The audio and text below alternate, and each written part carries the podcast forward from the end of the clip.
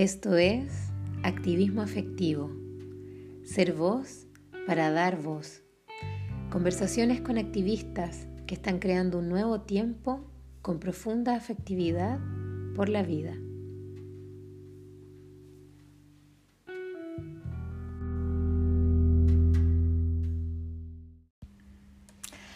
Sean todos y todas muy bienvenidos a este espacio de activismo afectivo. Soy Andrea Figueroa y me encanta hacer este episodio de una forma diferente hoy día. Por primera vez estamos además grabando. Eh, estamos en un vivo y va a quedar en la página de nuestro invitado de hoy. Tengo la fortuna de hacer este último podcast del año con Adriano Meschi. Él tiene un proyecto muy hermoso que se llama Reconfigurándonos y es un activismo que es a la vez un espacio amoroso de acompañamiento para hombres que quieran habitar otra forma de masculinidad. Siento que tiene una afectividad inmensa este espacio, es muy bonito, lo vengo siguiendo hace mucho tiempo.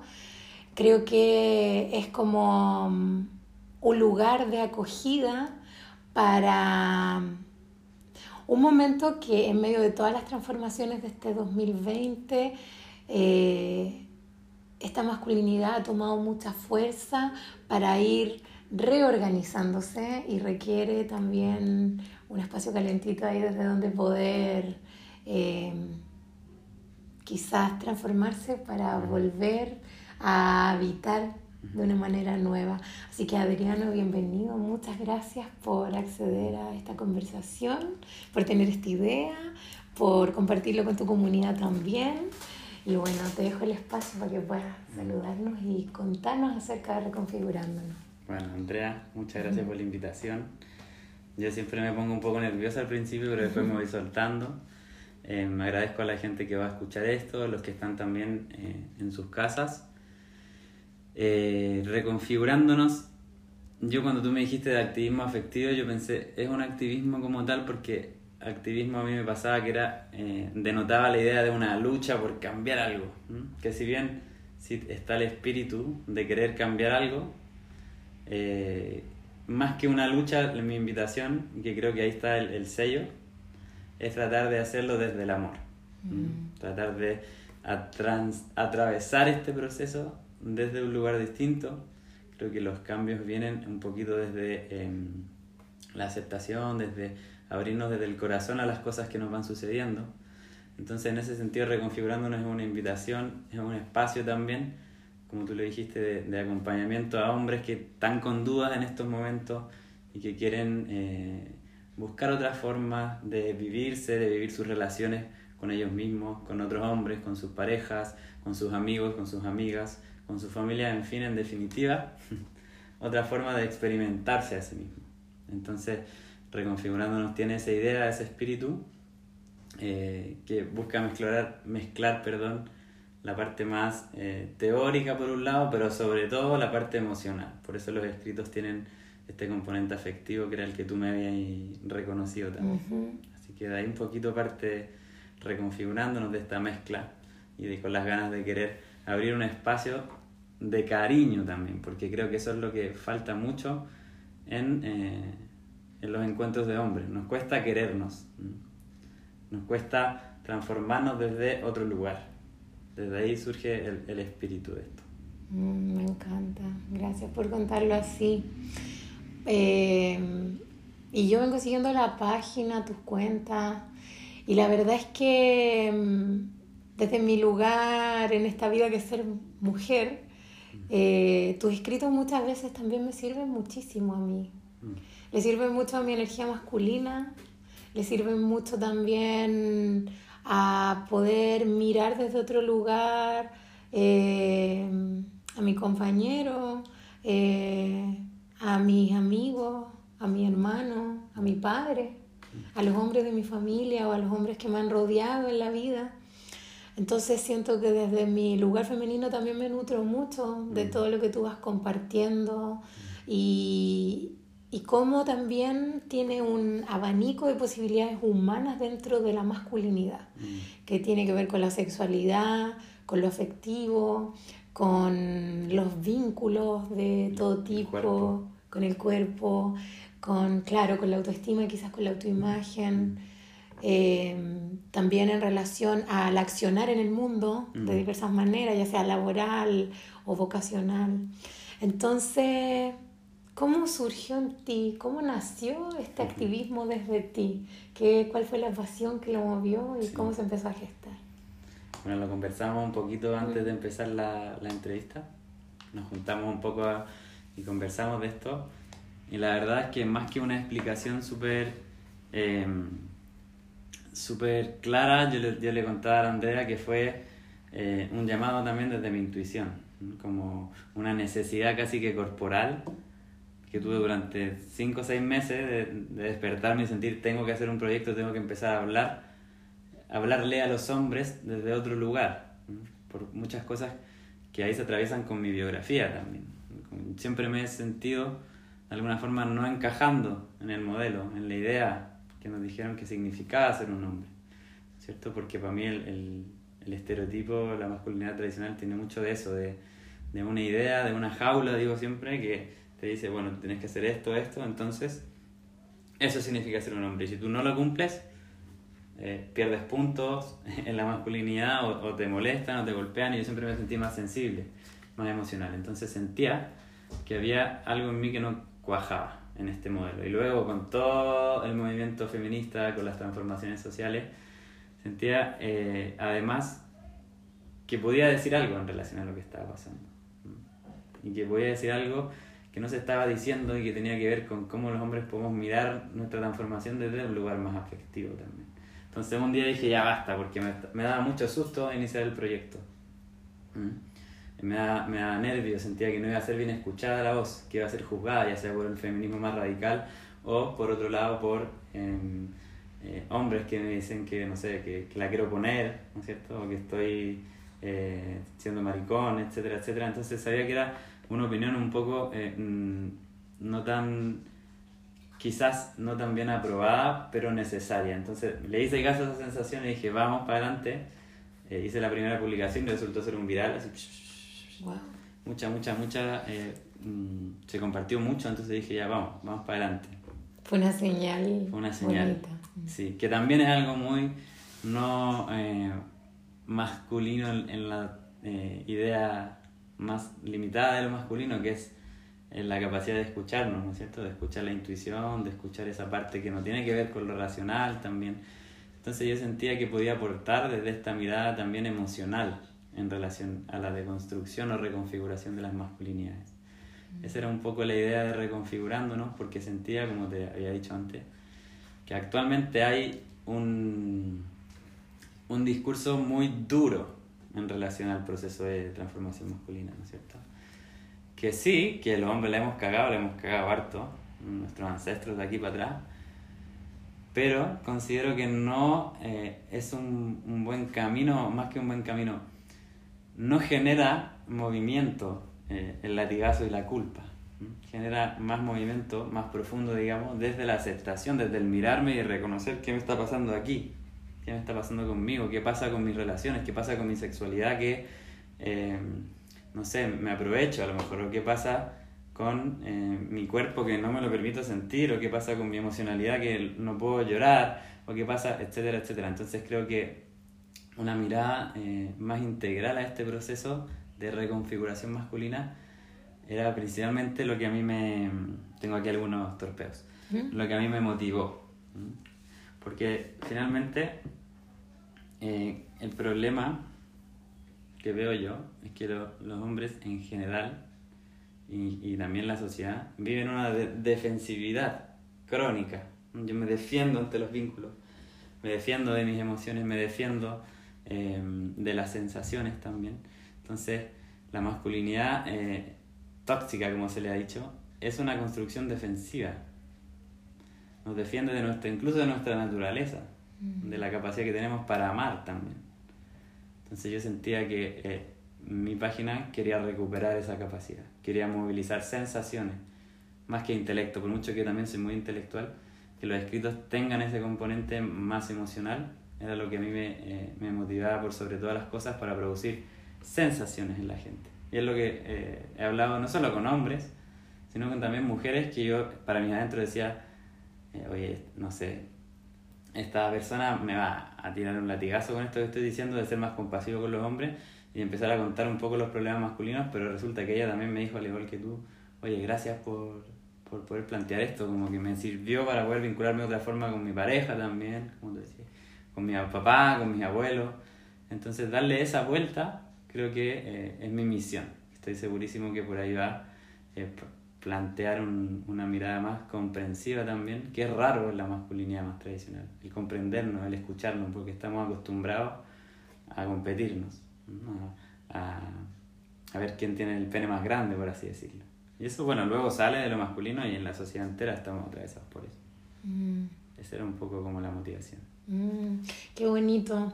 Mm. Porque en el fondo ahí hay un, un espacio de acogida, eso que dices tú, de haber escuchado tu intuición que quizá puede ser una cualidad de una energía muy femenina que está en ti. yo soy muy femenino también. Claro, entonces está ese lado ahí fuerte en que está, está esto que empuja, empuja y que tú te das cuenta que en diversas situaciones te está como, está ahí latente para que tú lo puedas mm. compartir, como que hay un, un, talento dentro de ti que mm. en el fondo está bonito para ser compartido. Mm.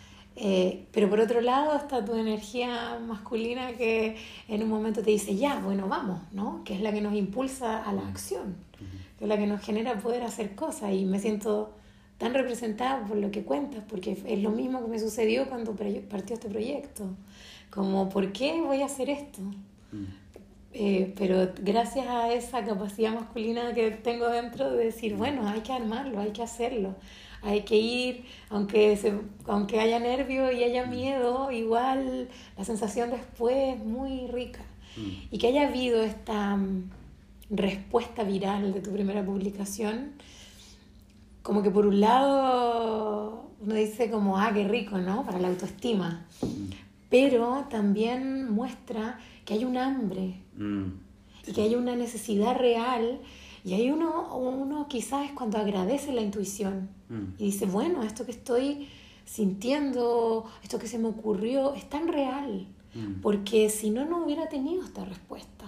Mm. Entonces ahí es cuando quizás me voy ahí en, en, en una, en, una bola personal, pero es cuando uno siente que, que hay algo que puede poner al servicio. Sí. ¿No? Y, que, y que eso es importante de poder compartir. Y, y bueno, me nace que hablemos acerca de, de, la voz propia en un proyecto, pero creo que eso lo voy a dejar para un poquito después. Eh, cuéntanos lo que quieras compartir tuyo, mm. quizás te pregunto qué es lo que anhelas impulsar o compartir. Mm. Y ya que tú traías mm. tantas ideas, quiero también dejarte el espacio para que puedas fluir con eso, mm. ya que siempre quizás compartes espacio entrevistando a otras personas o mm. conversando con otras personas, que esta vez seas tú aquí quien pueda expandirse con eso. Ya, pues. Sí, yo soy, como te decía, soy bueno para hablar. Eh, tengo como 8500 ideas, pero voy a lanzarme a ver qué sale. Ya. Em, Primero decir que una idea que me parece importante es eh, sacar la visión reducida que se tiene del patriarcado. Porque a veces se piensa que el patriarcado es la dominación del hombre, sobre la mujer, ¿no es cierto? En realidad, eh, como dice eh, una amiga también, también Andrea, de Espacio Mani, es la dominación de lo externo sobre lo interno también. O si se quiere desde un punto de vista más eh, científico del, del, cerebro neocortical, de la razón, el pensamiento, las teorías, por sobre el cerebro límbico de mis emociones. O si se quiere, desde un punto de vista más esotérico, el predominio de, em, de, de, la energía masculina, pero mal entendida, como, como exacerbada en desmedro de lo femenino. Entonces, eh, este, este dominio, en realidad esta violencia es una consecuencia de la violencia de los hombres consigo mismos también, de la, de la incapacidad de muchos varones de poder sentirse, porque eso es lo que aparece en los talleres. y lo que aparece en las terapias. Se abre una caja de Pandora de muchos hombres diciendo, oh, a mí me pasa esto, esto, esto, y oh, a ti también, a ti también, a ti también, y, oh, y se empieza a generar algo que es como súper mágico también, eh, y, y, se abre como una vulnerabilidad que ha estado eh, coartada, pero por miles y miles y miles y miles y miles y miles y miles, y no sé cuántos años en el patriarcado, también cuatro mil, no sé, más a lo mejor. Entonces, esto que a veces se mira a la ligera como no, si todos los hombres reprimen sus emociones, pero las mujeres las matan, ¿no es cierto? Yo creo que va todo relacionado. Y, y, y la violencia es una consecuencia de la falta de, de equilibrio emocional también. Entonces, generaciones tras generaciones, si nosotros miramos a nuestros padres, a nuestros abuelos, ellos sobre todo la tenían incluso más reprimida esta área. Entonces, la medida en que yo la abro, eh, aparecen cosas. Y empiezo a ver que chuta, no soy eso eh, que me dijeron que, eh, que yo tenía que ser. O, o, o, ya no puedo sostener esta máscara, no sé, al momento de, de hacer el amor con mi pareja, porque ya resulta que no sirve el mete saca, mete saca, en algún punto me, me cansa o, o, me doy cuenta que había algo, había otra cosa, había también amor, había o inseguridad o había una dificultad también de conectar eso. Entonces empieza a aparecer toda una gama de otras posibilidades que van muchísimo más allá. Sí, yo puedo hablar de lo que siento. Lo que no siento. tengo ganas, no quiero, estoy preocupado por algo y Claro. eh, no, no soy esa máquina sexual Sí. Que se exige. Sí. Entonces la, la, este, este dominio del hombre sobre la mujer es también el dominio de, las, de la razón sobre la emoción. ¿Mm? Mm. Necesitamos darle espacio a la, a la emocionalidad para que esto cambie, porque si no, como hablamos antes, podemos leer libros, libros, libros, libros, podemos pintando las uñas rosadas, podemos ir a una marcha feminista, podemos eh, eh, decirle a nuestro tío que, que él es machista y apuntar a todos con el dedo, pero si yo no me miro a mí mismo y si no me miro cómo realmente está incorporado esta construcción en mí, porque es mucho más potente y más grande de lo que creemos. Yo siempre me vuelvo a sorprender y me doy cuenta de lo mucho que me habita esto también, en, en, en mi todo, en todo. Entonces es importante hacerse la pregunta sobre qué pasa conmigo en relación a esto. No reducir eh, el tema a hombre versus mujer porque de nuevo nos ponen una división.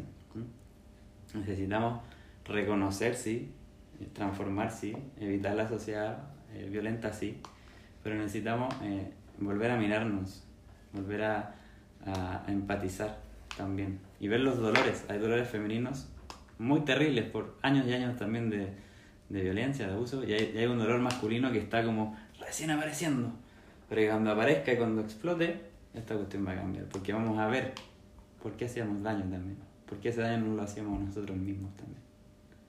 Entonces, creo que por ahí va. O sea, es una invitación a sentir, Mm, a parar un poco la mente y el razonamiento de la explicación de dónde viene y quizás racionalizarlo tanto y ir un poco a, a la sensación que me produce, a la sensibilidad que eso me produce.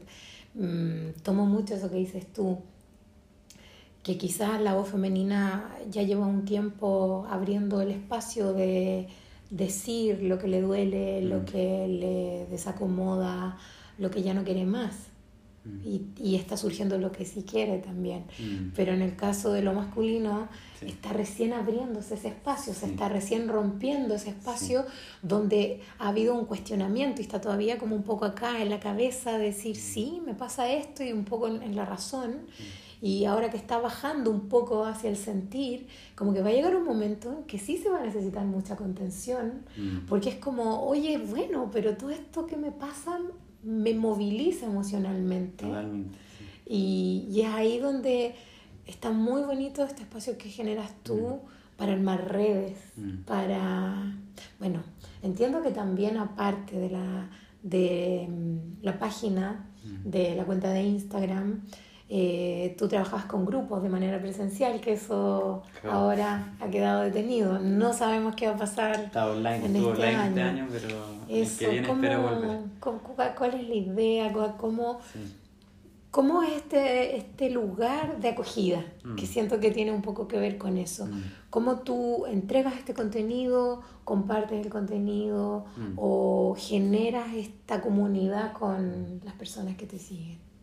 Te voy a responder eso al tiro, me quedó como una cosita que a medida que me iba hablando se me... Ya, por favor de que eh, ya ahí tomando las palabras de otra, un amigo argentino también que se llama Pablo Más, él también escribe sobre masculinidad, está en Instagram, para, que, para que ahí lo pueden ver. Él, estuvimos hablando la otra vez en un Zoom y me planteaba algo que yo resoné absolutamente, y es que la masculinidad está en un proceso todavía de, de negación, nos cuesta pensarnos como hombres proponiendo algo, estamos como en un momento de no hay que hacer esto, no sé, no matiz, no violín, no sé, pa, pa, pa, pa, pa, pa, Pero ¿qué pasa? ¿Qué soy yo más allá de la negación? ¿cierto? ¿Cómo habitar una posibilidad de ser hombre que sea propositiva también? ¿Cómo podemos superar el patriarcado? ¿Qué hay de los hombres antes del patriarcado o después del patriarcado? Como pensarnos también en lo propositivo.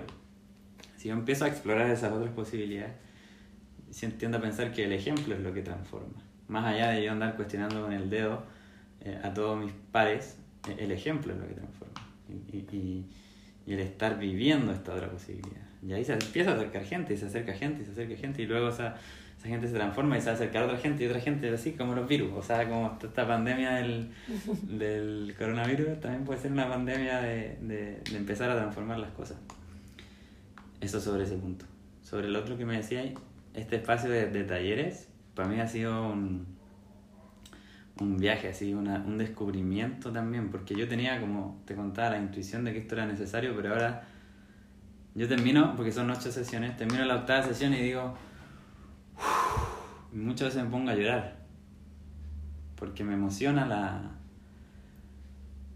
la, la sensibilidad, como la necesidad que hay de abrir esto, como la ignorancia en algunos sentidos, pero no la ignorancia de no saber, sino de eh, de haber sido educado de otra forma, como la ignorancia de las emociones, de las sensaciones. Entonces, este taller al final eh, se transformó porque al principio era muy teórico, yo también le traté de meter las dinámicas de la, de la terapia corporal, de la gestalt. De a poquito la fui metiendo como algo más experiencial, pero en principio también tenía su lado teórico y después ya cada vez menos teórico porque me he dado cuenta que se necesita mucho ese otro lado y de hablar y de sentirse. Y aparecen al final lo que aparece, así como para resumirlo, lo que aparece es un darse cuenta colectivo de que esta idea del macho no existe. Es una ilusión. Nadie la cumple. Y todos por querer cumplirla se mandan cagas con otro y con ellos mismos. El desaprender el entender que esa idea no, no existe o va en contra de mi ser, de mi esencia, creo que eso es como lo que genera el taller, el abrir esa posibilidad. Luego de ahí en adelante cada persona verá que haga, pero, pero romper con eso es súper aliviante también. Y poder hablarlo con otros varones, súper aliviante porque aparece como una complicidad, pero no una complicidad desde, desde el querer cagarse a otro o a otra, sino una complicidad desde la fragilidad, desde lo necesario que era abrir este tema, como cuántas veces lo la gente, muchos llegan y es como, oh, yo quería hablar esto, pero no tenía con quién y, y, estoy muy feliz de estar acá y primera sesión y ¡bumba! Y aparece toda una bomba y, y empiezan a, a, removerse un montón de cosas porque se necesita ese espacio. Y yo le puse, con el tiempo le he puesto un espacio de acompañamiento porque me di cuenta que eso era también, que es un acompañar. Porque al final nos damos cuenta de que todos estamos en esto también. Y es, y es el mirarse sin, sin defendernos, porque los hombres estamos muchas veces acostumbrados a defendernos, a poner la coraza. Entonces, hablar desde el corazón con otros varones, desde mi fragilidad, eso abre así algo que todavía no sé hasta dónde puede llegar. Creo que... Que está recién partiendo. Mm. Y qué alivio poder sacarse ese peso de tener que sostener esta imagen de macho que en cada hombre también es muy personal porque depende mucho de lo que fue entregado familiarmente, de lo que recogió socialmente, qué tipo de macho es el que tiene que ser.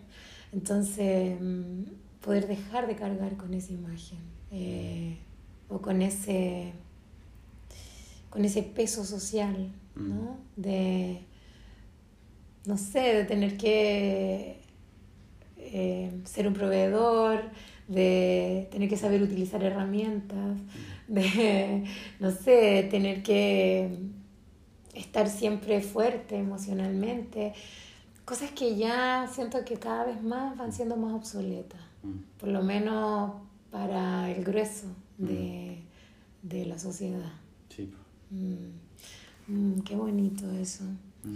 ¿Y sientes tú que ha habido algún hito importante en el camino desde que creaste este proyecto y este activismo hasta ahora? Algo que haya marcado y que te haya dicho, no, esto en realidad lo tengo que continuar porque marca algo importante mm. en lo que estoy haciendo. Yo creo que la,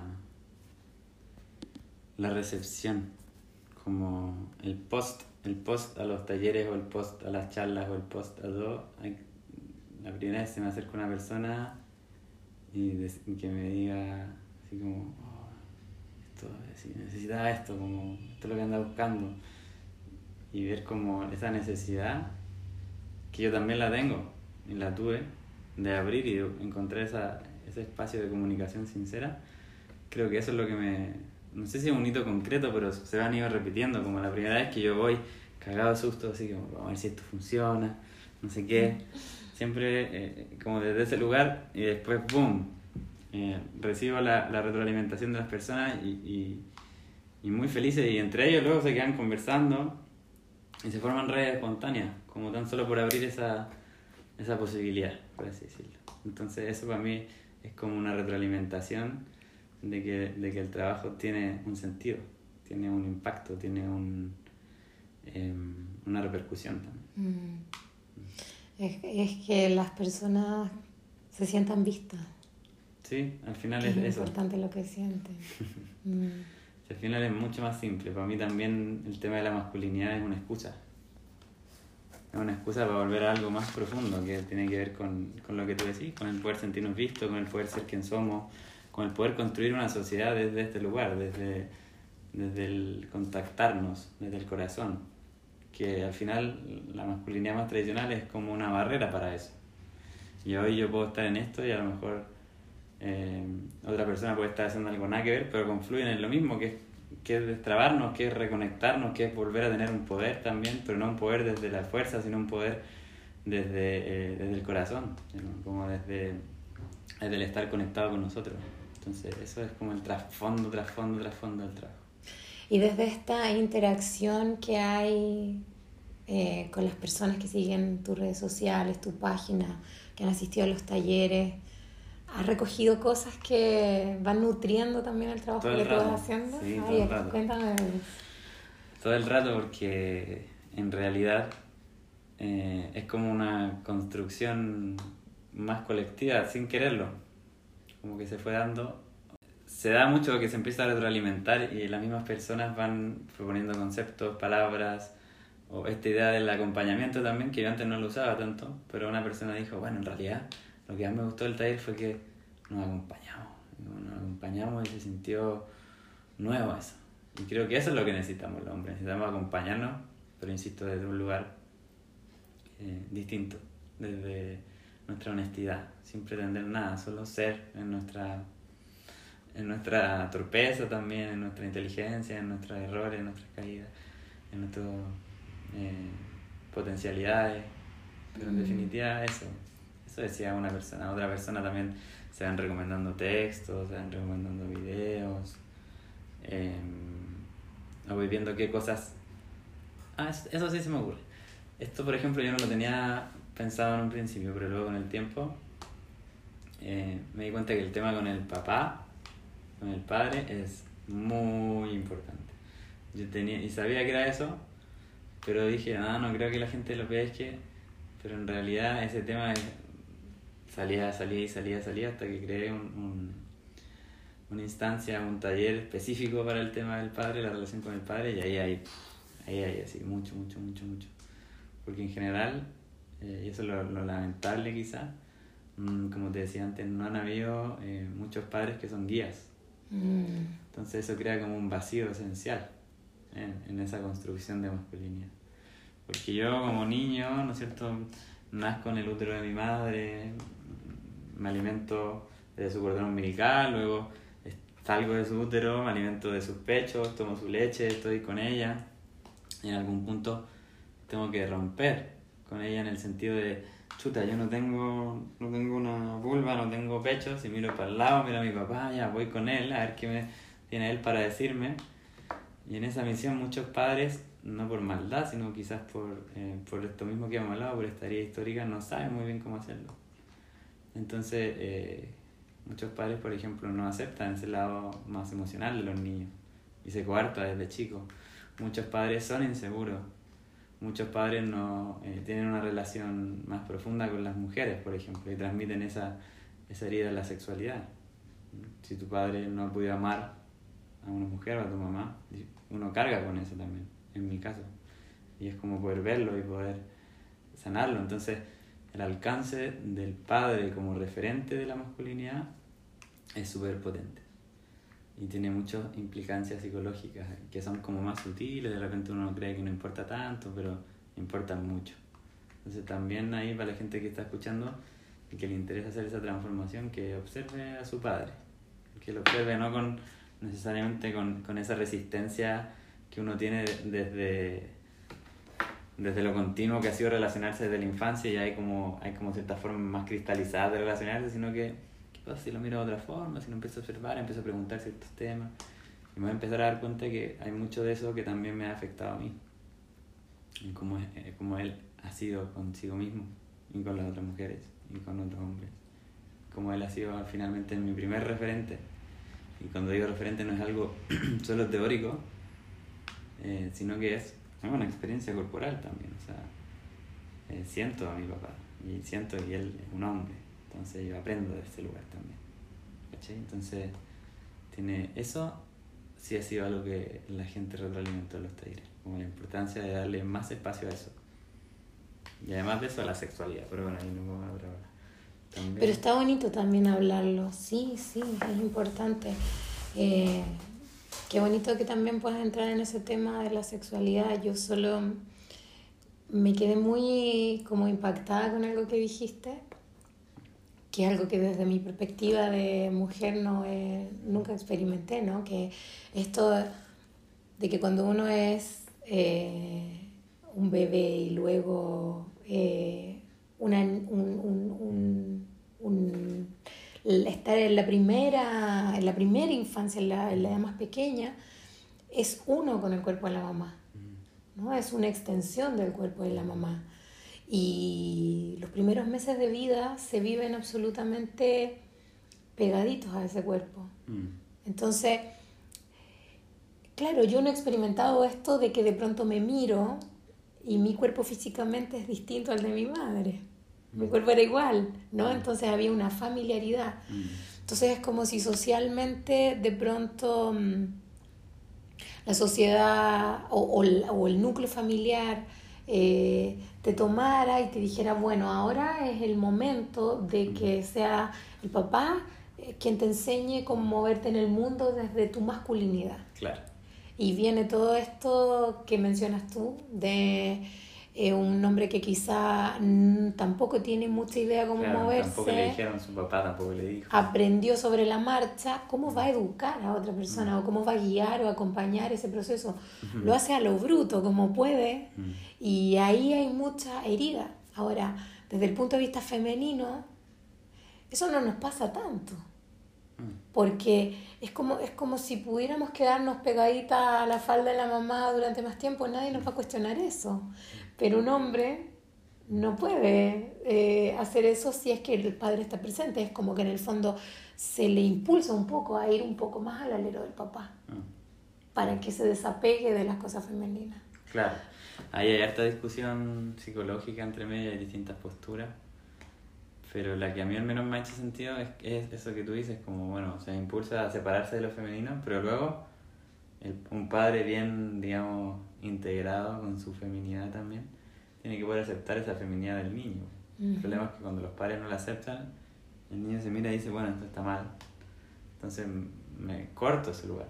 Y luego voy toda la vida tratando de defenderme contra mi feminidad, que puede ser traducida en mi sensibilidad, en mis emociones, en mi capacidad receptiva, entonces voy, voy como con este bloqueo también. Y, y también si ese mismo padre, como te decía antes, no supo amar, que es un concepto súper abstracto, pero realmente como entregarse y amar a, su madre, entonces el niño va a quedar ahí con eso también. ¿Cómo va a amar él también eh, a las mujeres en este caso, si es que no, no tuvo ese modelo?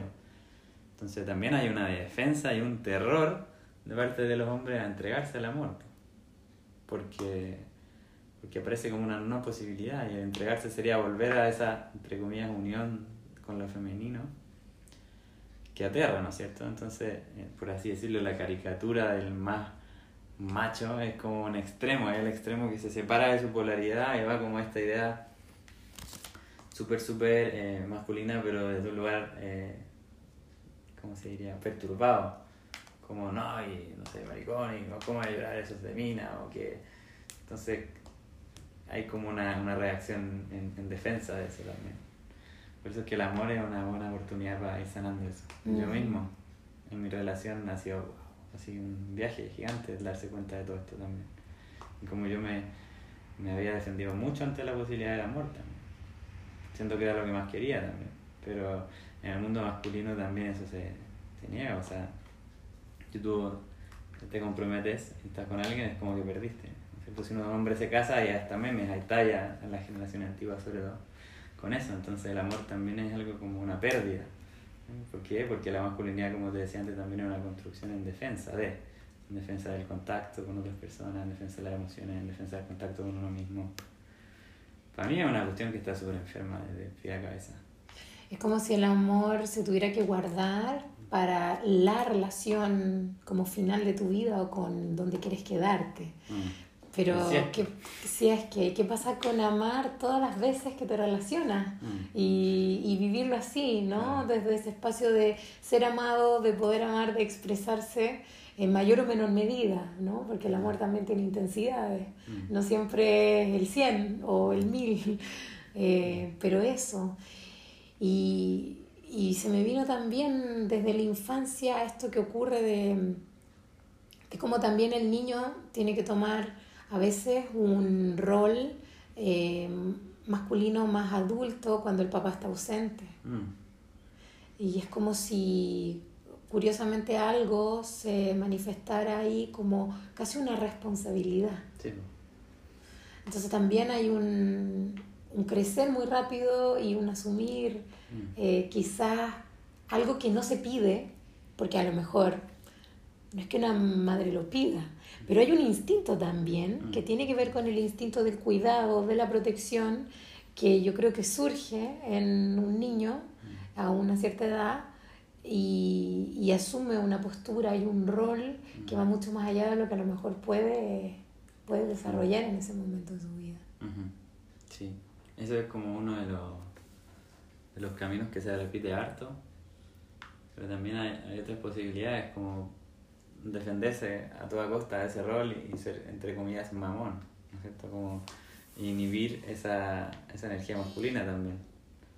Entonces, hay como distintos, en la psicología transaccional se habla como de los guiones un poco, que uno en algún punto tiene una herida en la infancia y, no sé, entonces si, si mi papá no se hizo cargo de, la, de, de mi mamá y mi hermana, yo me hago cargo. Entonces yo voy, yo me hago cargo ese es mi guion y me caso con eso y luego en todas mis relaciones soy yo el que se hace cargo, por lo tanto me cuesta dejarme ir, me cuesta eh, soltarme, me cuesta abrirme, porque yo puedo, yo puedo sostener y puedo sostener eh, súper a la defensiva, súper acorazado, pero recibir a la defensiva es imposible, entonces hay, ese daño puede quedar ahí también. Pero hay harta, hay harta historia, hay hartos matices también en todo lo que estamos hablando, pero hay muchas cosas que también se repiten como el tema de la sexualidad, yo creo que eso, no sé si nos queda tiempo, nos queda, nos queda tiempo, así que puedes hablarlo muy, muy tranquilamente. Sí, ese también es como otro tema transversal, el, la desconexión que hay entre el sexo y el amor también, como la masculinidad como, un, como una, una característica transversal, como se nos, se nos ha enseñado muchas veces a al vincularse con otra persona sexualmente como no como una experiencia de demostración de unos sentimientos, sino más bien como una experiencia de búsqueda de aprobación o de, o de mi autoimagen para poder cumplir con la idea de ser hombre. Entonces empieza a aparecerse el sexo como disociado del amor porque no se busca el expresar, finalmente se busca el conquistar, entre comillas. Y esto, bueno, ahora yo digo que se aparecen los hombres, pero también aparece mucho también en este tiempo la mujer, está como de moda esto de, no sé, las reggaetoneras, Paloma Mami, o como eh, no te enamores de mí, ¿no es cierto? Como jugar a eso, que tiene su lado entretenido, pero que en algún punto también eh, se empieza a perpetuar como una forma de relacionarse donde se disocia el sexo del amor. Entonces a los hombres nos cuesta mucho reintegrar esa, esa ese plano, porque tener sexo y, y hacer el amor, o sea, digamos, hacer el amor mientras tengo sexo, es desafiante, porque de nuevo, y ahí yo soy como un poco eh, evangélico en repetir las ideas, pero es para poder hacer sentido. Ahí de nuevo llegamos a la idea de, de la entrega y del contacto, porque si yo evito el contacto en mi cotidiano, en mis relaciones, en mis vínculos, mi relación conmigo, etcétera, difícilmente en mi sexualidad me voy a poder abrir a un otro y voy a poder sentir también, sentir desde el corazón. Entonces hay muchos varones que, por ejemplo, les aterra esa posibilidad.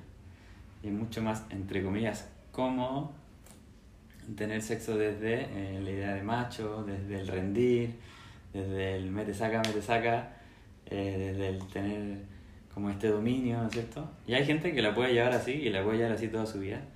Pero hay otras personas, y creo que cada vez son más, que eso ya se está cayendo. Entonces llega un punto en que, ay, eh, necesito, me siento vacío con esto. O, o aparece, por ejemplo, la disfunción eréctil, como no, no se me para, ¿qué me pasa? ¿Qué me pasa? En realidad es como, eh, es porque está ahí en el rendimiento también. Para que un hombre, por ejemplo, tenga una erección necesita sentirse en confianza, necesita estar tranquilo, necesita tener el sistema nervioso parasimpático activado, necesito poder eh, hacer que le llegue sangre a mi pene. Y mi pene no le va a llegar sangre jamás si yo estoy tratando de demostrar algo, si yo estoy con miedo.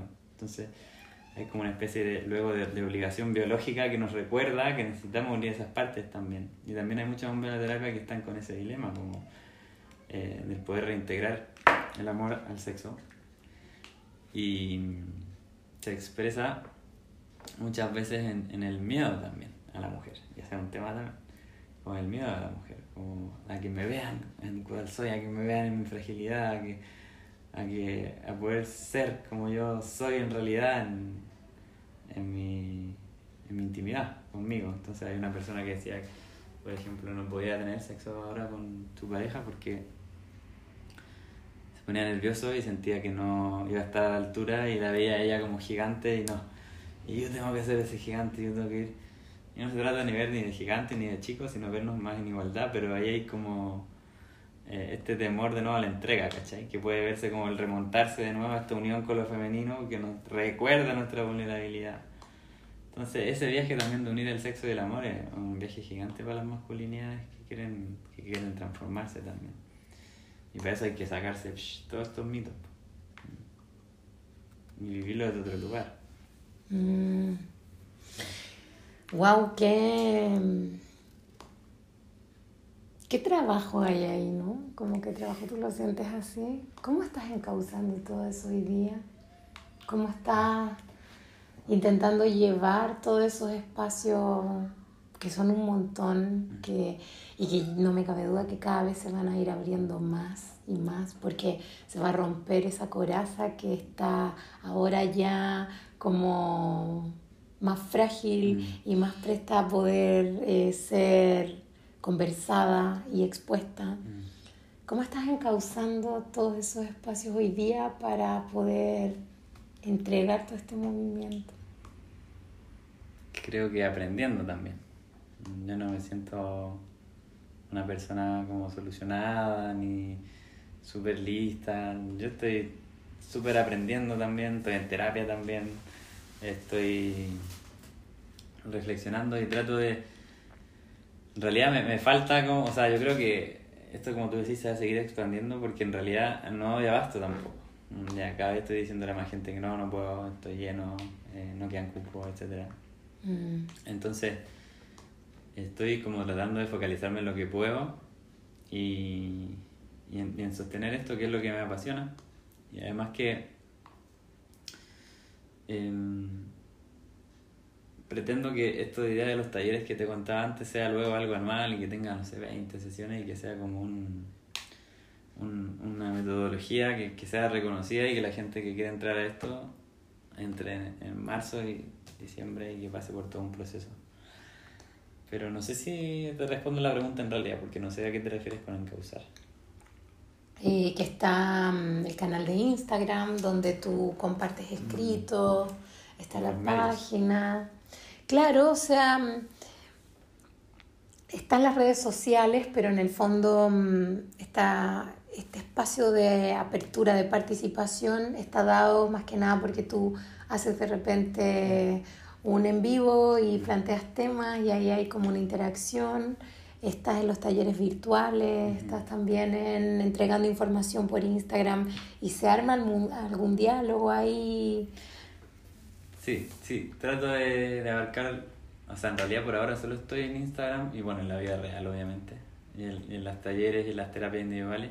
Quiero abrir el canal de YouTube, meterme, no sé, a Twitter, a todas esas otras plataformas.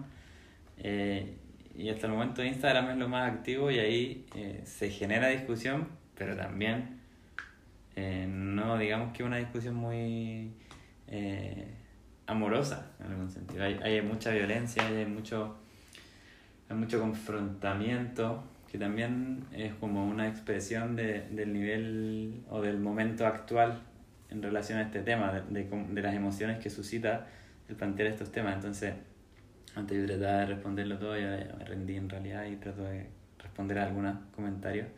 Pero hay, hay mucho apoyo y también hay mucho odio. También hay mucho odio. Desde todos lados. de algunos hombres, de algunas mujeres. A lo diferente que se está planteando. Sí, pues y genera, genera resistencias también. Sí, sabes que te preguntaba también porque el otro día mm, cuando, bueno, nos encontramos a conversar como para ver si, si era interesante para ti participar en este podcast, tener esta conversación, me contaste algo que me quedó muy dando vuelta eh, y que tiene que ver precisamente con esa voz que uno encausa dentro de un proyecto. Mm. Que primero lo parte mm, como algo más estereotipado, toma ciertos referentes de cómo debiera ser y poco a poco eh, se va asomando eh, la autenticidad para poder llevar a cabo un, un, movimiento y que ahí es donde descansa yo creo la mayor fortaleza para poder seguir sosteniendo todo eso y para poder seguir expandiéndolo y que esa autenticidad tuya desde el lugar desde donde tú lo mueves porque no es la única plataforma que trabaja con masculinidad pero sí quizás tiene un sello. Eh, entonces encontrar esa voz invita a que otras personas también puedan usar una voz auténtica para poder manifestarse. Yo creo que estamos en, ese momento a nivel social también, como de, de atreverse y de, de, posicionarse desde la autenticidad, desde lo genuino, desde, desde nuestra historia también, porque creo que nos hemos acostumbrado mucho como a a tomar modelos, a, a, casarnos con discursos teóricos que quizás nunca tienen que ver conmigo y no me siento tan identificado, pero ya bueno, voy con esto. En realidad yo siento otra cosa a lo mejor. Entonces, está bueno como atreverse a hacer eso. Y ahí tomo una metáfora de la, de la astrología védica también. Este es mi comentario más ñoño, pero el, el Sol es el único planeta en la astrología védica que tiene muchos amigos y muchos enemigos al mismo tiempo porque el sol brilla por lo que es. Entonces cuando yo hago desde mi esencia, desde mi sol, naturalmente va a haber personas que me va a resonar conmigo, otros que me van a tirar mierda o me, van a criticar.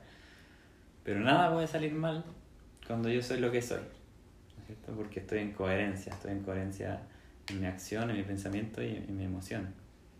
Entonces cuando esas tres cosas están en coherencia, eso se nota eh, y genera resultados y genera frutos. Problemas que nos han educado para no escucharnos y para perder ese poder también. Entonces, creo que eso es fundamental para cualquier. Más allá de hablar de masculinidad, ¿no? como cualquier cosa, conectarse con esa esencia y, y atreverse.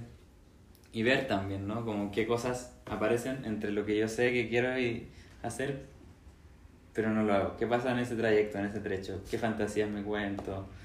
Eh, ¿Qué ideas limitantes tengo? ¿Qué traumas tengo? A lo mejor no fui aceptado cuando niño y me cuesta salir porque pienso que no me van a aceptar de nuevo, a lo mejor estoy inseguro, en fin. Ahí entra como todo el trabajo del observarse, del, crecimiento y desarrollo psicológico, pero en definitiva, eh, atreverse, atreverse a hacer, a crear desde ese lugar, creo que eso es lo que está, lo que urge en este momento. Me encantó esa frase que dijiste. Nada puede salir mal cuando yo soy lo que soy. Qué bonito. Oye, nombremos tus redes sociales y pues. la página para que la dejemos después también escrita en el post, pero para que quede aquí como un registro. Sí, bueno, es súper súper sencilla. Es arroba reconfigurándonos en Instagram. Eh, y ahí tengo básicamente todo. Si ustedes me escriben ahí, yo les voy a responder. Como les decía, ya va a salir el canal de YouTube pronto, donde voy a eh, ir subiendo distintas entrevistas o videos. Y el correo, en caso de que quieran inscribirse a talleres o terapias, que por ahora no está, está lleno, pero igual se los dejo, es masculinidadestalleres.gmail.com. Mm. Esas son como las fuentes de contacto. Igual siempre estoy bien activo en la página, subiendo cosas, planteando reflexiones, así que ahí me van a poder encontrar siempre. Quiero traer tu parte ambiciosa y soñadora y, y preguntarte dónde ves este activismo en el tiempo. Mm. Eh, yo sí lo, lo, he soñado, porque ya que hablamos de astrología, yo tengo Marte en Leo en la casa 11, entonces busco el, ah, soy ambicioso, soy ambicioso.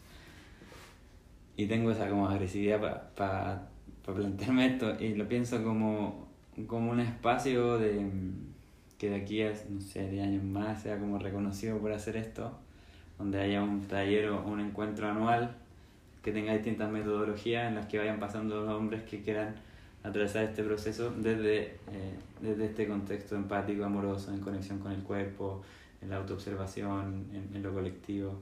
Entonces me imagino como un centro, como un lugar físico, donde sea reconocido por esto y que la gente eh, se acerque y vaya y transite por estos talleres, no sé cómo llamarle, talleres, más que nada círculo de hombres también podemos llamarle, en las que se, se desenvuelvan todos estos sentidos y todas estas cosas que están ahí eh, un poco enrolladas o amarradas.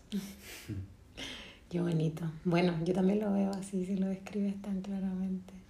Y bueno, nos queda algunos minutitos y preguntarte si hay algo más de todo lo que tú traías con el anhelo de compartir que quieras compartir ahora o mm. sientes que has podido expresar lo que querías. Em, algo que sí se me puede estar quedando, que a lo mejor se me deja entrever, en el, pero no lo he dicho tan explícito, es atrever, atreverse a, a los varones a pensarse más allá del feminismo necesariamente. Como ver cómo yo me puedo narrar a mí mismo y experimentar a mí mismo más lo que me han dicho que tengo que hacer. Porque yo comparto con, en cierto sentido con el feminismo el diagnóstico, pero creo que eh, el feminismo eh, no, no, da como la metodología y tampoco quizás tiene por qué darlo de la transformación desde la masculinidad. Y creo que los hombres tienen que volver a narrarse a sí mismo, buscar su propia historia, su propia eh, vivencia en esto, porque también hay una particularidad en la experiencia masculina. Y así como hay veces en que se dice, em, ya, pero tú no puedes hablar porque tú eres hombre y no sabes lo que nosotros vivimos. Yo pienso al revés también, pero no desde la venganza, sino como desde, la, desde, desde lo experiencial. O sea, una mujer no ha vivido la experiencia de un hombre en este momento. Entonces, invito a que los varones eh, puedan experimentarse a sí mismo más allá de los discursos que caen sobre los hombres ahora. Como poder narrarse a sí mismo. Y para eso está muy bonito eh, encontrarse. Encontrarse. Conversar, eh, abrir el espacio del diálogo, de vincularse desde un lugar distinto, la escucha y, y, la receptividad a escuchar simplemente el sentir que trae otro, las ideas que trae otro y permitirse también la expresión. Si hay algo que, que cuido de este espacio es que eh, la conversación tiene esto de que tú te expresas hasta que sientes que, que ya dijiste todo lo que tenías que decir con respecto a eso. Porque en la medida que uno se va escuchando y que va hablando, mm, aparecen cosas. Aparecen cosas, aparece un hilo mm. que va mostrando algo. Entonces, qué bonito también ocupar esa cualidad de la conversación en el mm. encuentro. Así que bueno, que los talleres sigan creciendo, que todo siga creciendo la comunidad, el espacio, la reflexión. Eh, y agradecerte que estés acá hoy día. Bueno, no quedó todo grabado en, en, el, en el live porque se acabó la memoria del teléfono. De la tecnología. Pero la verdad es que está el podcast que se puede estar ahí, la conversación está súper linda, interesante. Y agradecida de que hayas tomado la invitación, de que estés acá, mm. de que nos hayas compartido todo esto, de ampliar también para mí la mirada mm. y, y, el espacio de reflexión. Mm. Así que bueno, gracias por eso.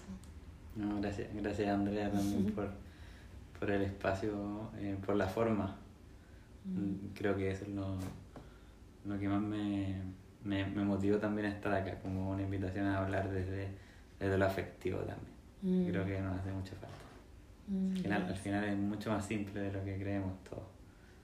Como acercarse a eso, a esa naturaleza mamífera, emocional, amorosa también. Estar en, habitar ese lugar. Y creo que lo hicimos ahora en la conversación. Sí, sí, muy bonito, muchas gracias.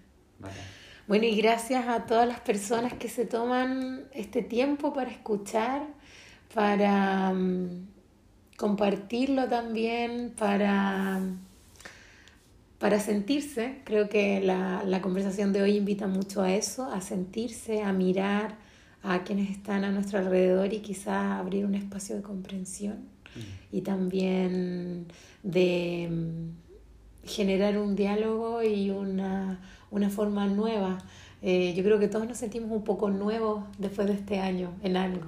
Entonces está bonito esto que está manifestándose. Así que bueno, la invitación, eh, este es el último episodio del 2020, pero en realidad es solo una fecha gregoriana de calendario.